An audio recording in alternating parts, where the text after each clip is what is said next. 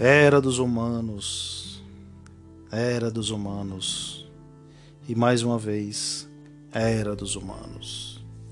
Sejam todos muito bem-vindos a mais um episódio do podcast Era dos Humanos. Aqui é um espaço em que a cultura encontra-se com o nada. O episódio de hoje se chama T de tédio. Eu sou o historiador Otávio Rabelo. E eu sou a psicóloga Janaína Mello. As pessoas seguem a correnteza, obedecendo às suas rotinas diárias e antecipadamente resignadas diante da impossibilidade de mudá-la. E acima de tudo, convencidas da irrelevância e ineficácia de suas ações ou de sua recusa em agir. Essa frase é do filósofo e sociólogo Sigmund Bauman. Janaína, para a gente falar de tédio, é preciso estar entediado. Não, Otávio, não é preciso, até porque se estiver entediado a gente não vai falar. então. Então vamos acabar agora esse programa. Vamos para casa. O que, que é interessante nessa questão do tédio, né? É, o tédio, a gente vive, vê muito hoje essa questão da, das pessoas estarem o tempo inteiro na internet, nas redes sociais e mesmo assim estarem entediadas. É, são tantas opções, tantas opções, tantas opções que a gente não sabe mais o que fazer. E isso já está sendo estudado, inclusive, né, que está causando adoecimento. A gente não tem tantas opções que não sabe mais o que fazer com tudo isso e acaba não fazendo nada e entra no tédio. Né? Hoje os jovens têm tudo, mas vivem entediados. É muito comum a gente ouvir na clínica, ai que tédio, ai que minha vida é um tédio. E a gente fica se perguntando, mas tem tudo, o que está faltando? E justamente está faltando nada. e então, e é bem interessante fazer essa comparação do tédio com o ócio, né? O tédio é justamente essa coisa de você não não se permitir não fazer nada. E você está sempre buscando, buscando coisas, buscando coisas, e está sempre nessa busca frenética e acaba é, se desligando e entrando num, numa apatia Enquanto ócio você se permite não fazer nada e nesse vazio você abre espaço para criatividade, você abre espaço para ideias, você abre espaço para reflexões. Então são dois movimentos bem diferentes e que são que é bem interessante essa possibilidade de você se permitir essa criação, essa reflexão, esse, esse não fazer nada, né? Se permitir você ter momentos assim, e que na verdade a gente é muito cobrado para fazer o contrário, né? Tá sempre produzindo, produzindo, produzindo, criando para fora, para fora o tempo inteiro. A gente não é, as pessoas perderam muito esse caminho de voltar para dentro, de ficar consigo, de refletir. Isso é uma coisa muito importante ser resgatada para nossa saúde mental, social, emocional, né? Então, é, é muito importante esse resgate desse T, não de tédio, mas desse T de tesão, que é o antídoto contra o tédio.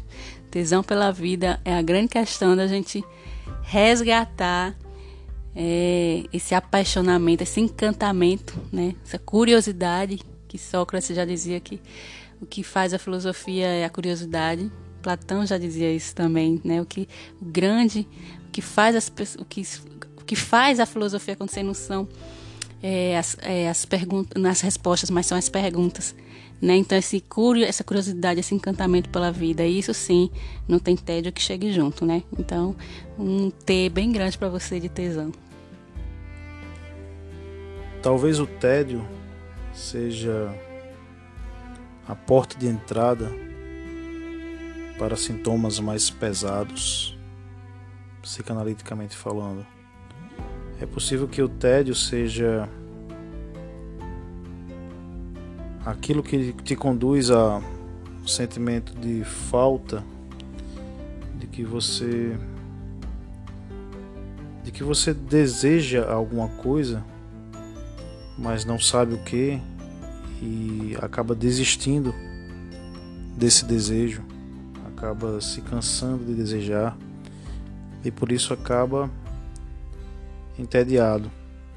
E como você não sabe o seu desejo, qualquer coisa pode ser passível de se agarrar. Talvez o álcool, talvez as drogas, talvez isso venha substituir aquilo que você não sabe que deseja. É por aí? Acredito que sim. É, na verdade, o, essa, essa falta não nomeada né, é diferente da, da falta que Lacan fala do, do dese, daquela falta que faz você desejar. E aí você vai em busca daquilo que você deseja, né? Então, isso, essa falta é boa. Mas o tédio não, ele faz você desinvestir emocionalmente de si mesmo, da realidade das coisas e faz com que você vá em busca de, de sensações fortes que façam você se sentir vivo. Ou, ao contrário, você entra numa tristeza ou numa angústia ou num, numa desistência. numa desistência que, que lhe leva para um caminho complicado e perigoso. Então, o tédio é, tem essa parte bem, bem complexa, né? Que precisa, sim, de uma terapia, de um acompanhamento, de uma análise, seja o que caminho a pessoa escolha, mas que ela possa né, ter um espaço de fala e de elaboração e possa encontrar caminhos interessantes para sair desse tédio. O isolamento, ele pode gerar esse tédio falta de perspectiva. Ah, a gente não sabe quanto tempo vai durar esse momento de pandemia, esse momento de crise. E, e nesse, nesse momento o tédio pode estar presente.